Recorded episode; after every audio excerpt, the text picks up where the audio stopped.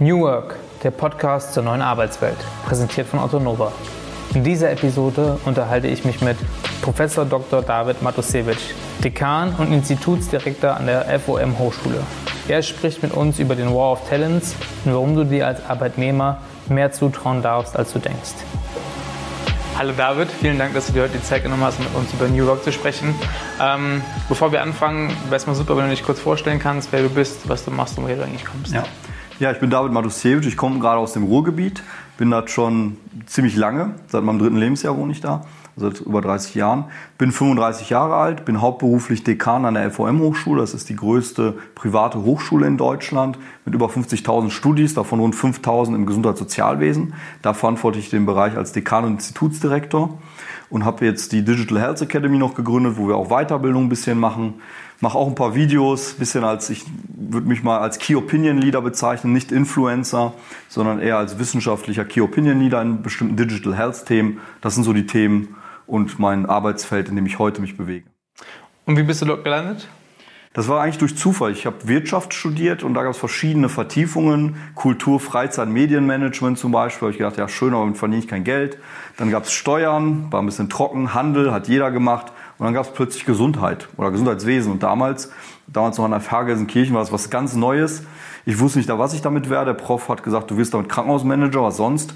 Aber ich habe mich darauf eingelassen. Durch Zufall bin ich da so ein bisschen reingerutscht. Und vorher, das weiß auch keiner, habe ich in der individuellen Schwerstbehindertenbetreuung meinen Zivildienst gemacht. Nicht, weil ich es mir ausgesucht habe, sondern ich wollte Essen auf Rädern machen, wo dann am Tag des Einberufens dann plötzlich ihm zugeordnet und habe einen eine Person betreut, von morgens bis abends, also ähnlich wie ziemlich beste Freunde. Da war ich eben der, der dunkle Schauspieler und der andere war eben der echte äh, Querschnittsgelähmte, der, mit dem ich sozusagen dann zehn Monate verbracht habe. Und das waren auch so erste Berührungen mit dem Gesundheitswesen. Okay, und bist du nach dem Studium direkt in die akademische Laufbahn eingestiegen oder hast du dann auch äh, ja, im Unternehmen zwischendurch noch gearbeitet? Ja, also das war auch so ein bisschen aus der Not geboren. Also ich wollte promovieren, war dann bei Jürgen Vase am Lehrstuhl für Medizinmanagement nach dem FH-Diplom. Das war damals auch nicht klar, weil es gab noch kein Bachelor, sondern FH-Diplom. Und da ist der Gang zur Promotion auch nicht normal.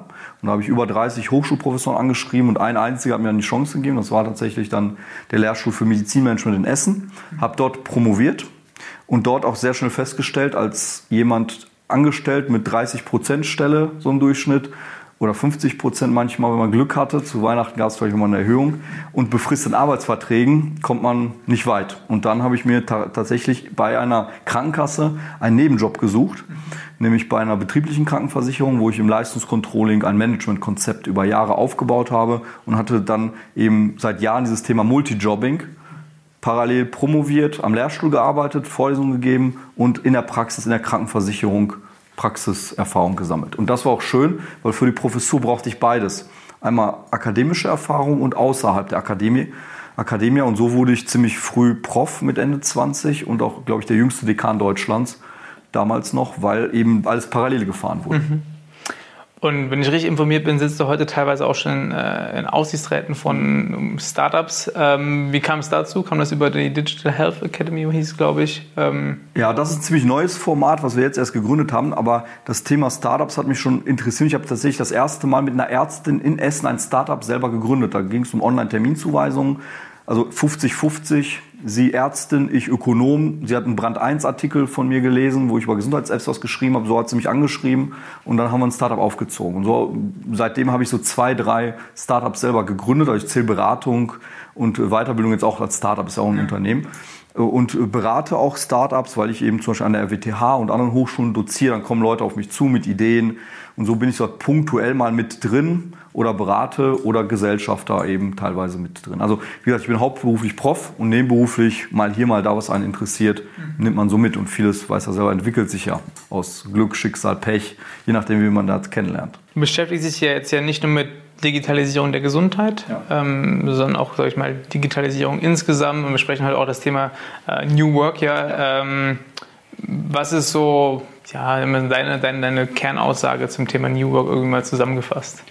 Meine Kernaussage, ich bin ja seit Jahren selber Multijobber, von daher lebe ich das Modell ja, dass man mehrere Jobs parallel hat. Also ich habe die These, in Zukunft wird die Weiterbildung immer wichtiger, die Ausbildung, die wird immer kürzer, das heißt, wir werden schnell irgendwie Abi machen, schnell ein erstes Studium machen, und dann aber schnell in den Beruf kommen, aber dann immer wieder Phasen der Nachjustierung haben. Also Hochschule, könnte ich scherzen, wir bieten demnächst Flatrates an den Studenten an Studiengängen, weil alle drei Jahre brauchen sie irgendwas Neues. New Work heißt, Dynamik, heißt Anpassung, heißt eben nicht einmal Sozialversicherungsfachangestellter, 30 Jahre kann ich bis zur Rente meine Gartenfeste planen, da kann nichts mehr dazwischen kommen, sondern Mosaikkarriere. Heute Pharma, morgen Krankenhaus, morgen äh, Apotheke, dann vielleicht MVZ. Also ich springe durchs System, außerhalb des Systems.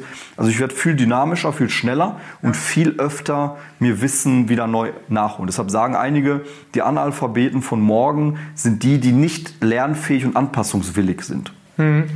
Jetzt, ich weiß nicht, ob du das kennst, zum Beispiel in, außerhalb von Deutschland, in UK gibt es schon verschiedene Projekte. Ich glaube zum Beispiel äh, Accenture in England hatte so ein Programm, wo sie die Absolventen schon von der, von der, von der, äh, Schule nehmen, also im Abi nehmen und praktisch sagen, du pass auf, du kommst zu uns und du machst eigentlich deine Uni-Ausbildung bei uns. Ja, mhm. ist dann kein Uni-Abschluss, aber im Endeffekt kommst du hin, du kriegst ein Arbeitspaket mit Inhalten. Mhm. Ähm, Daran arbeitest du dann ein paar Wochen und dann kriegst du ein Projekt passend zu dem, was du gerade gelernt hast und lernst halt dieses, äh, was du das gerade theoretisch gelernt hast, halt auch in der Praxis mhm. gerade zu adaptieren, sodass eigentlich praktisch diese möglicherweise es auch äh, einen, einen Bildungsweg geben wird in der Zukunft, der gar nicht mehr eine Hochschule involviert, mhm. aber genau in die Richtung geht, was du gerade gesagt genau. hast. Also ich komme ja von einer Hochschule, die damals eine Nische war, nämlich berufsbegleitendes Studium. Das heißt, bei uns alle Studis gehen arbeiten und parallel studieren die. Das heißt, das wird ohnehin kombiniert. Und ich glaube, das kann man noch weiter treiben, indem ich indem was verbindet, was ich gerade gesagt habe, nämlich, dass ich verschiedene Arbeitgeber während des Studiums kennenlerne. Das ist ja so eine Art Trainee-Programm auf höherem Niveau. Und der Franz Knieps hat das, glaube ich, in den 90ern schon gesagt. Um das Gesundheitswesen richtig kennenzulernen, muss ich mal wissen, wie eine Krankenkasse von innen aussieht, wie ein Krankenhaus von innen aussieht, wie Pharma tickt, weil nur so kenne ich die anderen Perspektiven und nur so baue ich auch Vorurteile ab. Dieses, ne, das sind die Bösen, das sind die Guten, das, was heute noch vorherrscht in den Etagen, das würde ich ein Stück weit abbauen, wenn ich eine stärkere Durchmischung hätte. Und das akademische Niveau ist nach wie vor der, im Gesundheitswesen jetzt außerhalb der Ärzteschaft immer noch gering, gerade in der Verwaltung, gerade in der Pflege. Ich glaube, da haben wir noch viel Nachholpotenzial. Jetzt hast du gesagt, ungefähr Flexibilität wird in Zukunft noch mehr also immer wichtiger werden.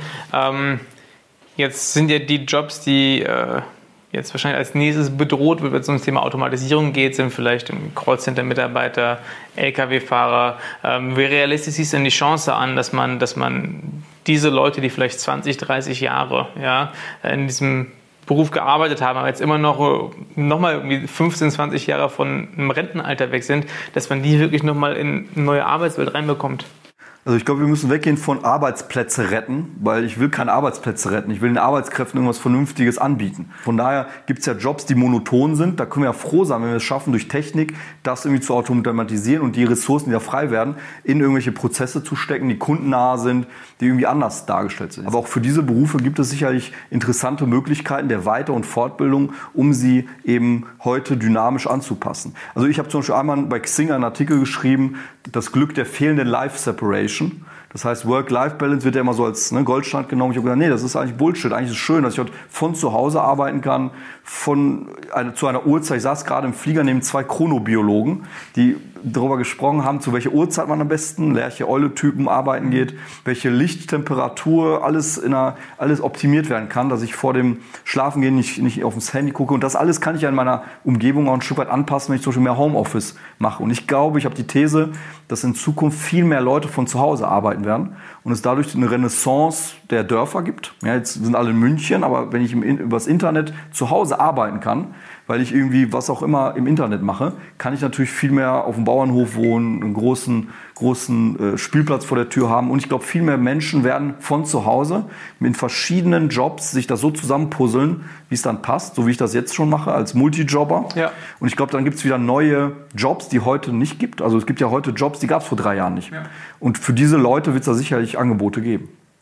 Jetzt äh, kam vor ein paar Monaten ein Artikel rum, äh, der hieß, äh, stell dir vor, es ist War for Talents und keiner geht hin. Ähm, geht genau, was du gerade beschrieben hast, dass Leute sich mehr und mehr multijobbermäßig ihre Sachen selbst zusammenstellen werden, woraus sie auch gerade Lust haben, zeitlich, temporär, von einem gewissen Zeitraum. Ähm, welche Rolle kann eigentlich ein Arbeitgeber da noch einnehmen? Welche, welchen, welchen Zweck nimmt der eigentlich ein in so einem Leben? Das hat zwei Dimensionen. Viele würden jetzt sagen, ja, der wird keine Rolle mehr spielen. Es gibt aber eine Gegenbewegung. Es gibt auch hier Studien und Befragungen von jungen Leuten. Und wenn ich unsere Kohorte jetzt im Studium auch befrage, viele wollen plötzlich beim Finanzamt arbeiten. Ja? Warum? Weil in einer zunehmend dynamischen Welt, wo alles komplexer wird, alles unsicherer wird, einige Menschen sich nach Sicherheit sehnen. Deshalb gibt es die eine Gruppe, die in einer zunehmenden Komplexität Arbeitgeber sucht, wie Stadt, Kommune, Land, äh, weiß nicht, Bund, wo sie sicher sein können, ich werde dort lange Zeit arbeiten können. Da ist es nicht, da gibt es keine Hüpfbälle, keine Kickertische und so, brauche ich nicht. Ich will einen festen Arbeitgeber haben. Und andere wiederum, die stehen dann mehr auf diese fluiden Arbeitgeber, wo sie wissen, ich bin gut, ich weiß, dass ich gut bin. Ich arbeite zwei Jahre, mal hier ein Gig, da ein Gig und das nennt man dann ja Gig Economy. Das heißt aber dann auch, dass also es eigentlich wirklich eine Zweiteilung geben wird, eigentlich komplette Lifestyle-Zweiteilung ja. innerhalb einer Gesellschaft, oder? Also wir haben ja sehr viel als Hochschule und ich ja als Person und Arbeitgebern zu tun und alle stöhnen so ein bisschen jetzt wegen dem Thema äh, Teilzeit. Super viel, egal ob Arzt oder äh, Manager oder Vorstandsvorsitzender, Leute, die vor ein paar Jahren natürlich selbstverständlich Vollzeit den Job gemacht haben, sagen heute, nö, vier Tage reicht ich bringe vier Tage Vollgas und drei Tage mache ich was anderes. Also da sieht man jetzt schon, natürlich steigt die, ich meine, das ist immer kontextbezogen. Als ich, da mich, als ich mich beworben habe vor, weiß nicht, vor 15 Jahren das erste Mal, da saß ich immer auf dem Flur mit 20 anderen. Da war mir schon da klar, ich muss alles perfekt sagen, ich muss alles annehmen, weil ich kann ja froh sein, einer von vielen zu sein, der da auserkoren wird. Mhm. Heute ist es ja genau andersrum. Da sitzen, man hat fünf Arbeitgeberangebote und äh, die sucht sich sozusagen einen von den fünf aus. Und natürlich in diesem Kontext verhalte ich mich auch viel selbstbewusster. Das heißt, ich gehe hin und sage vier Tage Woche, ich will ein bisschen flexibler arbeiten, Gleitzeit haben, ich möchte ein Sabbatjahr in einem Jahr machen. Und ich glaube, diese Selbstbewusstheit, die hängt natürlich jetzt mit der Arbeitslage gerade zusammen. Aber ich glaube, die Leute werden anspruchsvoller, weil ich glaube, wir sind jetzt gerade in einer Gesellschaft, der es ziemlich gut geht in Deutschland. Das heißt, wir haben genug Geld, unsere Miete zu zahlen, unser Auto und unseren Mallorca-Urlaub zu bezahlen. Das heißt, ich muss nicht noch mehr unbedingt machen. Das heißt, ich schraube eher nach unten, ne? weil ich sage, das ist mir wertvoller, mehr Zeit zu haben und es reicht ja immer noch. Das ist ja heute die Zeit. Also vor ein paar Jahren in der Wirtschaftswoche, da können wir uns ja alle noch mal dran erinnern, da waren diese Artikel so, äh, der Server muss runtergefahren werden bei den Managern, die arbeiten so, wir müssen die zwingen, die sind alle kurz vom Burnout. Das war so noch vor zehn Jahren das Thema. Ja. Heute ist eher das Thema, verdammt, die wollen alle nicht mehr arbeiten. Wo kriegen wir denn jetzt so jemanden her, der sich aufgibt, aufopfert für einen Job? Weil die werden seltener, die Leute. Inwieweit siehst du denn dann die, die, Konkurrenzfähigkeit von einem Standort wie Deutschland oder auch einem, einem, einem, einem Kontinent wie Europa, wo das, glaube ich, relativ breit verteilt ist, was du gerade beschrieben hast, äh, im Vergleich mit äh, ja, den USA natürlich auf der einen Seite, aber halt auch irgendwie äh, China auf der anderen Seite? Mhm. Ja, also vor ein paar Jahren sind die Chinesen noch zu uns gekommen, um den Transrapid anzuschauen. Jetzt fahren alle nach China gerade, das ist total in, um sich da eben die neuen disruptiven Technologien anzuschauen. So dreht sich das auch teilweise um 180 Grad. Also Standortfaktor Deutschland, also ich glaube, uns ist klar, dass im Bereich der Digitalisierung wir da ziemlich verpennt haben. Das heißt, wir leben so ein bisschen auf dem Guthaben der Vergangenheit, Industrie, Automobil, Luftfahrt und so weiter. Das sind ja alle Kohle, äh, ne, wo ich herkomme, Ruhrgebiet. Das sind diese Old Economy. Da leben wir heute noch von, da profitieren wir von. Aber wenn man in die Zukunft schaut, da gibt es keine Sternchen am globalen Himmel, die aus Deutschland kommen oder nicht wenige. Äh, nicht viele, Entschuldigung. Sogar aus ganz Europa kann man sich fragen, ob es irgendwie genau. Sternchen also selbst gibt. Europa ist da relativ mau. Die kommen alle aus den USA und jetzt neuerdings auch aus China. Nichtsdestotrotz, glaube ich, haben wir hier in Europa und in Deutschland insbesondere Assets, die es woanders nicht gibt. Also das Thema tatsächlich Sozialversicherung in Deutschland. Wenn ich in den USA hire and fire, heute bin ich Millionär, morgen mit einem Hirntumor zu Hause, muss die privat bezahlen und bin raus aus dem Job und bin plötzlich ein Sozialfall. Also von daher, hier haben wir eine gewisse Sicherheit, ein gewisses Sozialgefüge nach Bismarck und so weiter, wo auch die Arbeitgeber natürlich auch durch das duale System ein Stück weit die Mitarbeiter unterstützen. Also das sind Assets oder auch Datenschutz tatsächlich auch immer positiv ausgedrückt. Ja. Hier habe ich Werte in Europa, Demokratie, und so weiter, Sicherheit, die ich in China viel weniger habe und in den USA weniger. Aber eigentlich müsste eine Grundsicherheit doch die Möglichkeit geben, oder Menschen die Möglichkeit geben, mehr Risiken einzugehen. Ja. Du bist ja eigentlich abgesichert. Du weißt, du kannst nur so tief fallen. Ja, jetzt in den USA und gerade auch in China hast du das nicht. Wenn du da, sage ich mal, Sachen in den Sand setzt, dann bist du, sage ich mal, am Ende. Ja? Trotzdem sind diese Leute viel mehr bereit, sowohl in China, wo es den Leuten einfach finanziell nicht so gut geht, als auch in den USA, die, glaube ich, auf einem ähnlichen Niveau sind wie wir, deutlich mehr bereit, Risiken einzugehen, die wir hier eigentlich nicht eingehen wollen. Ja, Steve Jobs hat ja damals den schönen Satz gesagt, stay foolish, stay hungry. Und ich glaube, dieses Hungrigsein, das habe ich natürlich in prekären Verhältnissen viel mehr, als wenn ich wie die Made im Speck lebe. Ich glaube schon, dass die Leute in Indien, in China, die müssen jeden Tag Gas geben, um zu überleben, dass die auch Risiko bereiter sind, überhaupt äh, was zu tun, damit sie eben ihr Einkommen sichern und immer, immer so dieses, dieses Thema haben, ich muss arbeiten, ich muss, muss, muss. Wenn ich hier doch alles habe und es geht mir gut und ich habe da mal eine 30-Stunden-Woche und alles läuft und ich weiß ganz genau, es läuft die nächsten zehn Jahre noch so weiter und ich mache abends mal ein Grillfest und am Wochenende gehe ich irgendwie rudern, dann habe ich natürlich, glaube ich, nicht so diesen Drive zu sagen, ich krempel jetzt mein Leben um, ich gründe Unternehmen, ich schmeiß alles hin und werde mich da selbst verwirklichen. Natürlich, die, die Leute gibt's auch, aber ich glaube gesellschaftlich, von der Makroperspektive, wenn es uns gut geht, sind wir, der Mensch ist faul. Also am Ende des Tages, dann machen wir nicht so viel wie in anderen Ländern, Schwellenländern, die jetzt gerade noch eben dabei sind, sich diesen Luxus zu erlauben.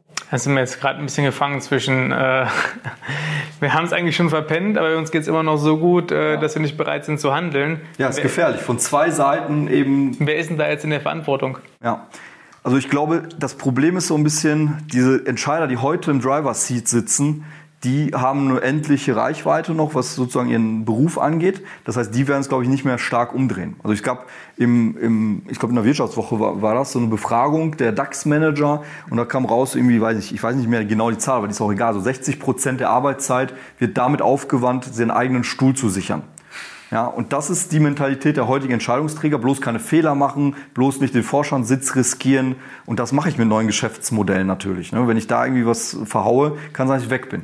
So, also muss es die Generation danach machen, die jetzt heute noch nicht in den Entscheiderpositionen sind. Also XYZ, also die jetzt sozusagen frisch am Studium sind, die nicht heute ganz oben sind, aber dann nachrücken werden. Ich glaube, das ist die Generation, die sehr stark da in diese Richtung propagieren muss.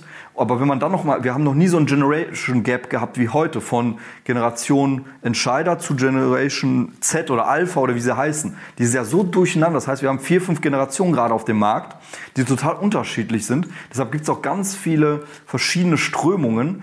Aber ich glaube, die nächste Generation, nicht die heutige Generation der Entscheider, ist dran, da sich Konzepte zu überlegen, weil das sie mehr betrifft als die heutigen Entscheider.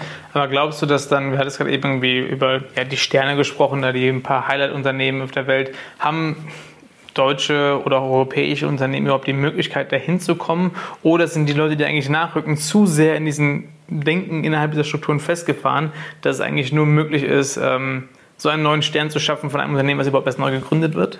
Ja, ich denke mal, die ganz großen, wie man jetzt äh, die ganzen Funk oder Gaffers, wie, wie man sie auch nennt, die sind ja auch irgendwann klein entstanden als Startup, als Idee, als, als als eben eine Initiative. Und ich glaube schon, wir müssen eben hier in Deutschland auch internationaler denken. Das heißt, es muss ja nicht unbedingt ein Deutscher, der in einem deutschen Dorf das alleine gründen, sondern auch mal Grenz, Gren, äh, Grenzen überschreitend, länderübergreifend Initiativen geben. Das Venture Capital hier in Deutschland ist relativ gering, wenn man das so weltweit vergleicht. Ist USA, China und so weiter auch wieder viel, viel höher, um ein X-faches als in Deutschland. Aber ich glaube, man kann aufgrund der Werte, die wir haben, wir haben ja auch viel Know-how, wir haben viele gute Leute, mit Initiativen, vielleicht auch mit Übersee und mit anderen Ländern auch oder in Europa mit verschiedenen Initiativen zusammen Kräfte bündeln, um da eben auf den internationalen Markt zu gehen. Ich weiß jetzt gar nicht, ob ich das hier sagen darf, aber wenn ich jetzt zum Beispiel ADA mir anschaue als Gesundheits-App, die sind weltweit auf Nummer eins der Gesundheits-Apps in den Stores. Und das ist für mich so die Technologie jetzt gerade, wenn ich so gefragt werde, sag mal eine Gesundheitstechnologie, die weltweit irgendwie für Furore sorgt, ist es ADA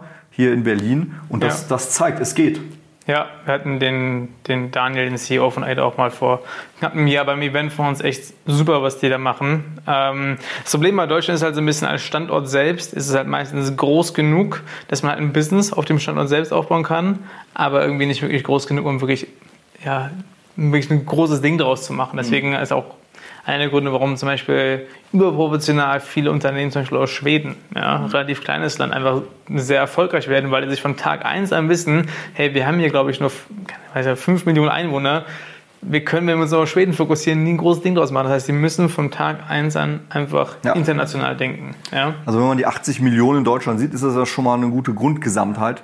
Und ähm, ein Problem ist, wenn ich mit Startups spreche, ist, das sind triviale Dinge wie zum Beispiel die Sprache.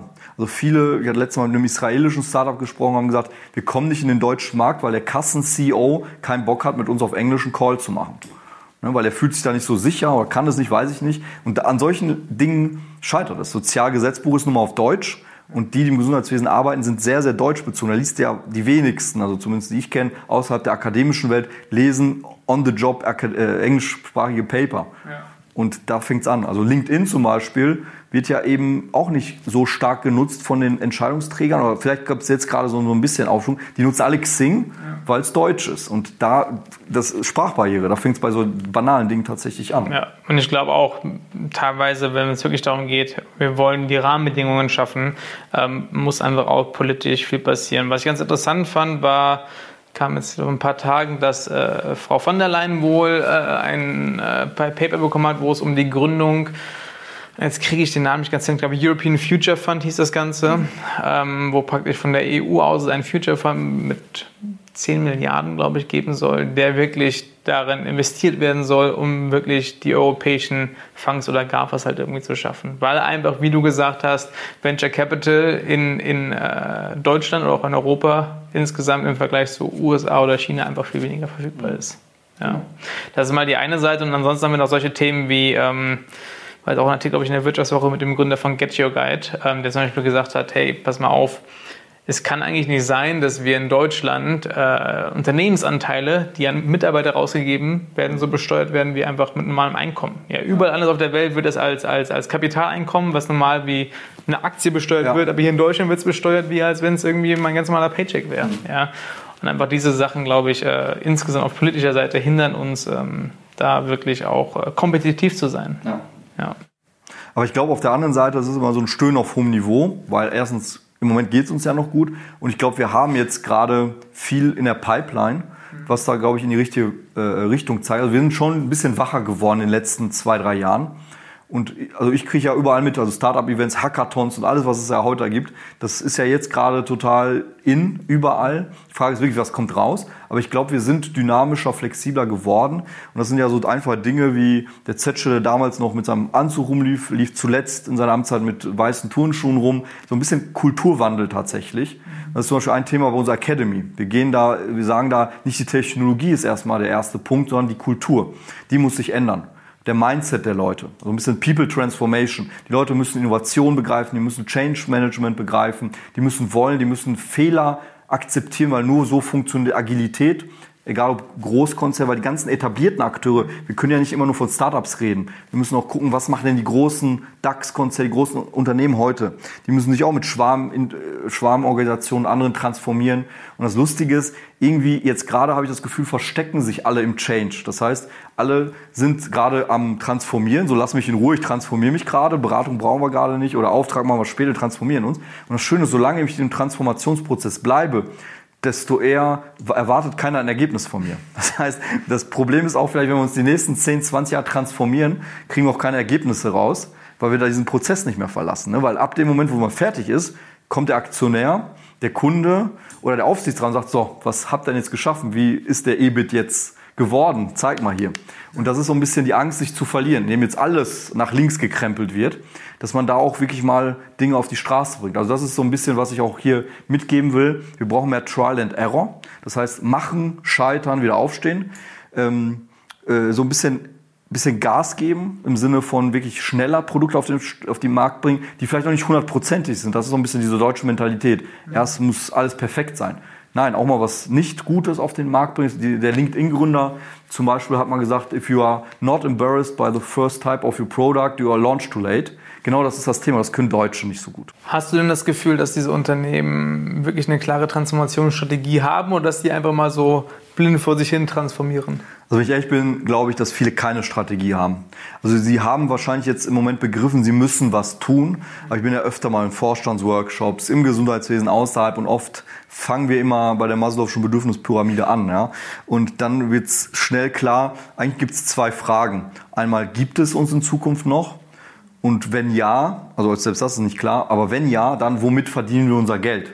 Das sind so die zwei zentralen Fragen. Und ich glaube, die meisten Unternehmen können das nicht ehrlich beantworten, weil sie noch keine Idee haben, weil die Dynamik dort groß ist. Plötzlich Big Data, Daten ist das neue Geld und wir haben aber ein Produkt und wie kriegen wir das überall? Wir brauchen eine Plattformökonomie und, und das sind diese Buzzwords, Begriffe. Also viele Buzzwords, KI, Blockchain und so weiter kommen jetzt. Und viele, die sind ja nicht da aufgewachsen, die sind in der analogen Welt aufgewachsen und können damit nichts anfangen. Und wie gesagt, ich kriege auch viele verzweifelte Anrufer von Anrufe aus äh, Geschäftsführerebenen, die sagen, Hilfe, was bringt das Ganze und wie kann ich mit der Herausforderung der Digitalisierung umgehen? Ja, wo ich sage, das ist eine Chance, aber die viele sehen das eher als Herausforderung. Was wäre denn jetzt ein guter Start, damit umzugehen? Weil ich meine, fairerweise sind diese Punkte äh, irgendwo berechtigt. Ja klar, irgendwie jemand, der jetzt heute im Vorstand und Geschäftsführer ist und vielleicht irgendwie was zwischen 50 und 60 sowas im Dreh ist, der ist halt mit äh, diesen ganzen Themen nicht groß geworden. Ja. Und ähm, sich immer auch in solche großen neuen Themen reinzudenken, ist einfach auch eine Herausforderung. Ja. Also was wäre denn dann trotz alledem mal ein richtiger Startpunkt oder ein richtiger Prozess, um das ganze Thema vernünftig anzustoßen und aufzusetzen? Also ich als Prof habe da eine ganz klare Meinung, die heißt LLL, lebenslanges Lernen. Das hört sich zwar an wie eine Haftstrafe, aber das ist nicht Bestrafung, weil ich finde, die Bereitschaft muss da sein. Also ich meine, wie bildest du dich fort, wie bilde ich mich fort? Ich nutze LinkedIn oder Twitter oder sonst wo, habe da meine Hashtags und da lese ich jeden Tag paar Minuten oder wahrscheinlich ein paar Stunden, wenn ich das zusammenrechne. Und kriege immer die Updates, was passiert, was, was tut sich da. Und diese Bereitschaft des lebenslangen Lernens, das muss nicht mit einem Buch irgendwie in der Hochschule sein. Das kann einfach diese, dieses hungrig sein, da wären wir wieder bei dem Thema, Informationen zu adaptieren, neue Informationen zu bekommen, zu denken und sich mit anderen vernetzen. Das muss heute irgendwie da sein. Das sind eben viele nicht bereit. Die haben da ihre Stammkongress einmal im Jahr, da pegeln die hin, essen ihre Brötchen, da sitzen die Panels-Leute, jeder redet da irgendwas irgendwas äh, da rein. Das meine ich jetzt nicht. Ich meine wirklich, sich wirklich auseinanderzusetzen, was passiert da und aus verschiedenen Quellen. Social Media wird auf der einen Seite unterschätzt, weil da einfach viel Gutes auch dabei ist und vor allem sehr schnell, aber auch überschätzt, weil auch viel Bullshit natürlich dabei ist. Und ich glaube, da sich zurechtzufinden, ist für viele nicht einfach, aber das irgendwo blind wegzulassen, das halte ich für hochgefährlich. Okay, aber jetzt beschäftige ich mich mit, dem, mit den Themen, ich lese regelmäßig, ich bin informiert. Ja. Jetzt habe ich trotzdem die Herausforderung, dass ich ein Unternehmen mit 10.000 Leuten oder noch mehr irgendwie in die nächste Phase reinbringen muss. Ja. Wie gehe ich das an? Also das fängt vielleicht mit der Organisation an. Ich habe oft eben diese starren Stablinienorganisationen, die ich da immer mit Hierarchie sozusagen führe. Das fängt da an, dass wir agile Organisationen brauchen mit Daimler und andere haben Schwarmintelligenzen, wo ich eben Mitarbeiter rausziehe aus ihrem Daily Business zu einem neuen Team interdisziplinär zusammenbaue, vielleicht mit extern zusammen und die dann wirklich mal nachdenken, womit verdienen wir unser Geld. Ne? Dann gehen wir von zehn Projekten neun in die Tonne, aber das eine ist dann wieder eins, was dann wieder was Neues bringt. Und diese Agilität, die hat Fehler mit sich, äh, die bringt Fehler mit sich, die bringt auch äh, Geld, das ich in den Sand setze, mit sich. Und da fängt bei mir sozusagen dieser Transformationsprozess an, dass ich halt eben in der Organisation überlege, wie ich diese Freiräume schaffe, um da agiler, dynamischer am Markt zu sein. Also vor, ich bin ja BWLer und als ich noch gelernt habe mit diesen ganzen BWL-Büchern, da stand zehn Jahre Strategie. Dann irgendwann waren es fünf Jahre Strategie und heute sagen viele Unternehmen, unsere Strategie ist es, keine Strategie zu haben, weil ich sehr dynamisch am Markt sehr schnell reagieren muss, je nachdem, was sich da verändert. Und das ist der heutige Ansatz. Und das schaffe ich nur, indem ich bei einer bestimmten Größe auch eine gewisse Dynamik eben habe. Wie es jetzt gerade zum Beispiel Automobilindustrie schmerzhaft erfahren musste und auch vielleicht in Zukunft noch mehr erfahren muss, wenn die Autos plötzlich selber fahren, entemotionalisiert werden und nur noch irgendwie Plattformen sind, wo irgendwelche Leute sich per App ein Auto suchen. Und dann plötzlich bin ich in einem ganz anderen Geschäftsmodell drin. Aber glaubst du nicht, dass dieses ja, keine Strategie im Sinne von, ich bin flexibel, auch dass ich das Problem mit sich bringen kann, dass man nicht konsequent eigentlich in der Umsetzung mal ist, weil die beste Strategie hilft dir nichts, wenn du sie nicht umsetzt. Ja? Es gibt genug Werkzeuge. Ich hatte ja gerade Agilität angesprochen. Es gibt Scrum, da geht es ja genau darum. Ich habe einen Prozess und immer wieder justiere ich den nach, den Prozess. Guckt einer drüber und so weiter, gibt so Sprints und nach dem Sprint schaut man, wo sind wir, was müssen wir verändern. Dann gibt es Minimal Viable Product zum Beispiel. Ich entwickle erst ein Skateboard, daraus mache ich ein Fahrrad und daraus mache ich ein Auto. Ne? Dieses, ich fange irgendwie klein an und dann baue ich das weiter. Dann denkt keiner an, ich baue jetzt ein Auto und baue erst sozusagen die Räder, dann die Plattform und dann zehn Jahre, sondern ich entwickle mich irgendwie. Und die, die, da bin ich ja wieder bei dem Thema, ich habe genug Tools. Es gibt genug Möglichkeiten, um eben methodisch da dran zu gehen. Das heißt, wir brauchen Frameworks, wir brauchen da wieder ein Grundverständnis. Also zum Beispiel, wir sprechen ja heute über Digitalisierung. Es gibt drei verschiedene Begriffe. Digitization, Digitalization, digitale Transformation. Ja, jetzt sag mal, was der Unterschied zwischen drei Begriffen ist. Da fängt's an. Die meisten schmeißen mit den Begriffen um sich und haben noch nie sich wirklich mal zu Hause an, äh, zu, hingesetzt und gesagt, was ist denn digitale Transformation? Das hat was mit Geschäftsprozessen zu tun. Was ist Digitalisierung? Das hat was mit analogen Prozessen in digitale umzu, stellen. Oder was ist ein Algorithmus? Wir nutzen das heute, als ob es das Selbstverständlichste wäre. Die meisten könnten aber nicht in einem Satz erklären, was das ist. Und dann bin ich wieder bei dem Thema Bildung. Ich muss mich ab und zu auch mal hinsetzen und mal nachschlagen, wenn es ein TED-Talk ist oder Wikipedia ist. Ich muss auch mal nachlesen. Hm. ist dann die Frage, ob alles, was heute als Algorithmus beschrieben wird, war vor zehn Jahren immer noch kein Algorithmus, sondern einfach eine äh, Richtig. When-if, ja, ja. Logik. genauso ist bei viele Startups sagen mir auch, wir müssen immer KI jetzt in die Anträge schreiben, so als Buzzword. Wir wissen, das ist nicht KI, aber die Gutachter wollen KI lesen. Und das wird dann ein Stück weit zum Marketing-Tool. Gab es ja ein paar von Zeit, dass einige Unternehmen in den USA sich, glaube ich, einfach den Namen Blockchain in ihren Börsennamen reingeschrieben haben, aber immer der Kurs nach oben gesprungen ist. Ja. Gab es ja verschiedene Sachen. Was ist denn ähm, deine Meinung zu einem gibt es ja auch in einigen Unternehmen einen Chief Digital Officer. Ja. Gibt sogar den Chief Disruption Officer mittlerweile. Ja, das ist genau diese Wortklauberei. Es gibt Change Manager, es gibt den Process Ninja, habe ich letztes Mal gelesen. Also das ist natürlich Schall und Rauch. Deshalb sage ich meinen Studenten auch mal, das lasst euch nicht davon blenden, weil ich kann mir alles mögliche auf die Visitenkarte schreiben. Bei McDonald's sind ja auch alle Manager, ja, weil das hört sich toll an. Ich meine, ich kann natürlich sehr billig als Unternehmen mit tollen Arbeitstiteln, Chief XO, da natürlich tolle Jobs schaffen, aber am Ende ähm, wird sich das wandeln oder den Passion Communication Manager. Also ich kann es nennen, wie ich will. Ja. Es gibt, glaube ich, heute nichts, was es nicht gibt und jedes Unternehmen erfindet dann nochmal was anderes. Das ist alles irgendwo ganz nett und das zeigt auch wieder, dass Berufsbilder werden sich verändern. Und was für ein Profil dahinter ist, das ist völlig unklar. Deshalb geht es mehr, glaube ich, in den Jobs von morgen um Skills, um Fähigkeiten, gar nicht, wie das heißt oder was für ein Arbeitsfeld das ist, weil das ist variabel austauschbar. Mhm. Lass uns mal dann vielleicht zum Anfang zurückgehen mit dem Konzept, was du gerade eben genannt hast, Lifelong Learning und der Universitätsflatrate. Ähm, wie genau stellst du dir das vor? Wie kann das funktionieren? Muss das zwangsläufig äh, nur eine Hochschule sein und wir können vielleicht auch Hochschulen mit so Plattformen wie, was gibt es denn jetzt, Udemy, äh, Skillshare und alle weiteren, wo man sich einfach halt äh, ja, in kleineren Paketen Skills und Knowledge reinziehen kann. Ja, am Ende glaube ich, ist es ein Mixmodell. Auf der einen Seite habe ich natürlich, brauche ich eine gewisse Bildungsstruktur. Schule, Bachelor, Master, Promotion. Das ist ja auch nicht so, dass es ganz schlecht ist, weil das hilft den Arbeitgebern, sich zu orientieren, welche Master, Abschluss irgendwie äh, in welchem Kontext sinnvoll ist und so weiter. Auf der anderen Seite glaube ich schon, gibt es dieses Thema, ich bilde mich selber fort und das können wirklich irgendwelche YouTube-Videos sein, da könnt ihr ja anfangen. Bis zu Mikrozertifikaten, Udacity und andere bieten ja so Mikrozertifikate, wo ich Flying Cars drei Wochen studiere bei Google oder so und dann eben das Zertifikat kriege und das auch als Recruiting-Plattform natürlich von den Unternehmen gerne genutzt wird.